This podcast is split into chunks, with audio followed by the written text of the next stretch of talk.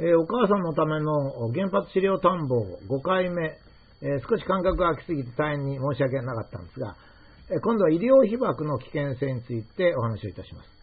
え原発からの被爆、自然放射の被爆をま整理してきたわけですが、えもう一つ、医療被爆というのがあるわけですね。この3つはもちろん足し算ですので、えー、まあ、3つとも同時にこういう場合は、こういう場合というのは福島事故で被爆量が多いときは気をつけなきゃいけないですね。で特に問題なのは、事故前はですね、お医者さんはほとんど誰でもがですね、被爆は避けようと言ってきたんですよ。えー、レントゲン室に入るときは、えー、被爆量を減らしましょうということでですね、気をつけてやってたんですね。今でもまあ、レントゲン取るときはみんな気をつけてますけどね。えー、レントゲン1回のレントゲン、肺のレントゲンは50ミリシーベルトですから、すごく少ないんですが、気をつけてたんですね。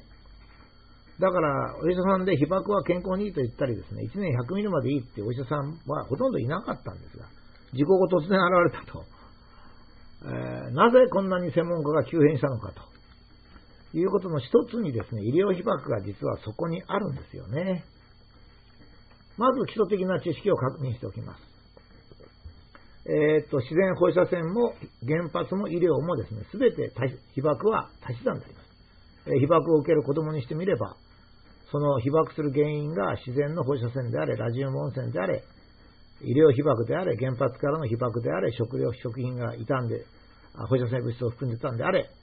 えー、水を飲むとなんかそこに入ってたんであれ、みんな同じように足し算していきますからね。増殖はしませんが、体の中でえ細菌のように増殖しませんが、足し算であるということですね。ですから、他のものが増えたら他のものを減らさなきゃいけないんですね。えよく言われたように、自然放射線が1.5ミリシーベルトだから、原発から1ミリなんていうのはそれ以上少ないじゃないかと。自然は安全じゃないか。そういう話じゃないんですね。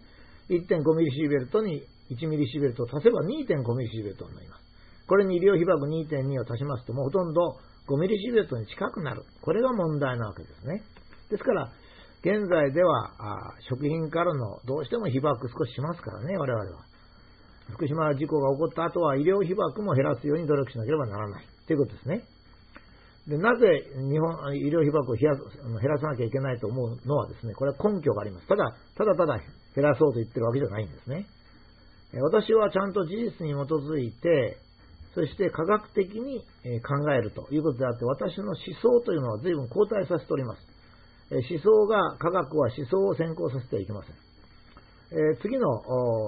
ものを見ていただくと、円グラフですね。え、日本の医療被爆は先進国の中でも飛び抜けて高いんですよ。えー、世界平均がだいたい1年に0.6ミリシーベルトなんですけどね、世界の方を見ていただくとわかるんです。日本の円グラフを見ますと1年で2.25ミリシーベルト。4倍なんですよ、実は。だいたい4倍。世界平均の4倍の医療被爆を日本人はするんですね。これはですね、日本で放射線の検査とか医療が盛んだということを示しておりまして、人によってはですよ、これ私ね、証拠は捕まってないんですが、放射線関係の医療医療機器のメーカーが、まあ、医師にそういうふうに仕向けているということを言う人もいます。だけど、これはわかりません。いずれにしても、事実は、えー、日本の医療被爆は欧米に比べて4倍であるということですね。で、レントゲン CT などが多いわけですね。で、じゃあ、この、ただ放射線の被爆が多いからって別に何も関係なければ問題がないんですが、医療に医療被爆によるがんが非常に多いということがですね、世界で最も権威があると言われている医学雑誌、ランセットに、えー、載ったんですね、えー、これはちょうど10年ぐらい前なんですね。その結果をここに一部示しますが、何て書いてあるかと言いますと、CT の検査が始まる前ですね。今は CT が非常に盛んなんです。それが始まる前で、諸外国の医療被爆では、えー、本来は0.5%ぐらいが癌になるところ、1.8倍というふうに約3倍増加しているけれども、日本では3.2倍になるって言うんですよ。えー、さらに CT が使われるようになって、だいたい今10倍だと推定されてるんですよね。だから医療被爆をしなければ、あ我々の癌は10分の1になると、これちょっとこれも極端なんですが、まあ、えー、当たった人だけ、被爆した人だけを取り上げるとそういう風になる可能性があるということなんですね。で、これはちゃんとした論文なんですね。で日本の医療は被爆が多く、がんの患者を多く発生させているという、まあ、データなんです。まあ、論文がそういう論文が出たから、これが必ずしも正しいっていうわけじゃなくて、この論文の整理ではそうなったというふうに解釈すべきなんですね。だから、被爆しても大丈夫とか、被爆は健康にいいっていう医者がいてもいいですよ。いいですけども、その人が直接社会にそういうふうに発信することはできない。こういうデータがあるときはですね、つまり医療被爆によってがんが8倍とか10倍とかなってると、まあ、被爆量は4倍だというようなことがある事態ではですね、医師はあまり極端なことを言っちゃいけないっていうことですね。これ安楽死と一緒ですね。安楽死させた方がいいかと。この前ベルギーでも安楽死法案が通りましたけど、そういう法案が通って初めて安楽死っていうのはできるわけですね。医師っていうのは勝手に発言することはできません。しかしですね、今度は逆に、医療被爆で癌になるから検査は断るというのを私は間違ってると思うんですね。つまり、被爆は正当化の原理で決まるんですね。これはもうこのシリーズで何回も言ってます。つまり、医療によって救われる命と、医療によって、被爆によって、医療の被爆によって犠牲になる命とかイコールになるとこまでは被爆していいんですね。それは被爆が正当化されるんです。つまり、医療っていうのは足を切断しなければ命が危ないっていう場合は足を切断するんです。その足を切断した医者に対して、あなたは傷害罪だと言っちゃいけないんですね。医者も逮捕されません。っていうのは、足を切断することがその人全体の健康に対していいからなんですね。だから、被爆するのがいいって言ったらおかしいですけどね。だって足を切断した医者に文句言わないでしょ？これは何かって言いますと、その人は足を切断しないと命を失うからなんですよ。ですから被爆もそうで、被爆するだけの価値があればいいんですね。私この前腰のレントゲンを取りましたが、まあちょっと事情があって腰のレントゲンを取ろうと思ったんですね。まあお医者さんに相談したら、まあ、一応レントゲンを取った方がいいでしょうって取ったんですね。もちろんレントゲン取りますと、それだけ癌になる可能性が増えます。で、まあ、お医者さんも僕も、まあ、専門ですから話し合って、あ、この場合は、まあ、レントゲン取った方がいいなという結論でお願いしますと言ったんですね。つまりこれは、私自身は腰のレントゲンを取るために、癌のリスクが大きくなるということはよくわかってるんですね。自分のですよ。ただこの場合は、腰のレントゲンを取った方が、自分の全体の健康にはいいと考えて取ってもらった。これは私の足が腐ると。足を切断しましょうかと医者が言った時もそうですね、仕方ありませんから切断してくださいとのと一緒なんですね。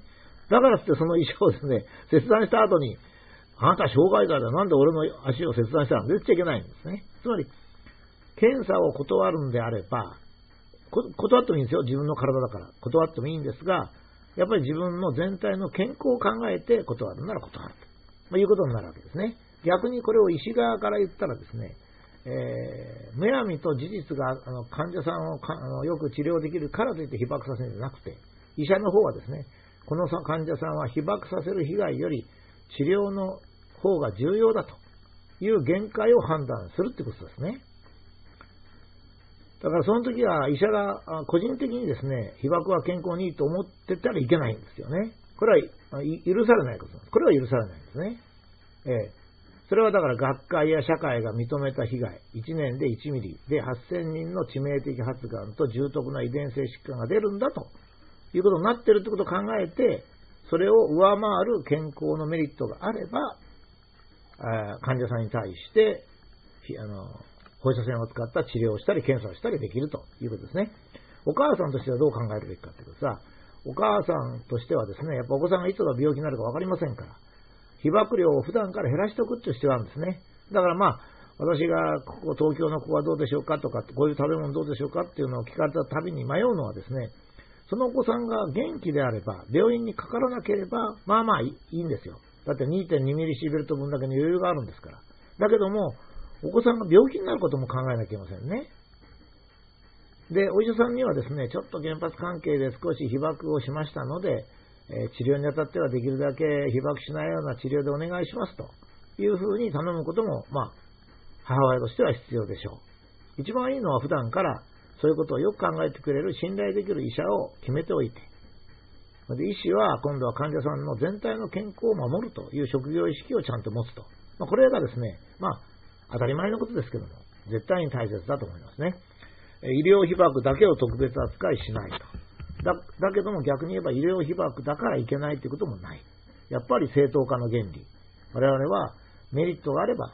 えーと、レントゲン検査も受けるべきだし、CT も受けるべきだ。だけども、それが、まあ、危険だと思ったら、まあ、病気は大したことないと思ったら、やっぱりやめといた方がいい。それからまあ日本の医師会とか厚生省、これはちょっとなかなかお金の関係があって難しいんですが、やっぱり、ヨーロッパ、アメリカに対して日本の医療被曝が4倍だとか、まあ、ものによっては8倍とか言われることもあると。まあ、これに対するもう少し真面目なですね、研究と社会に対する発信をしてもらいたいと。まあ、そういうふうに思っています。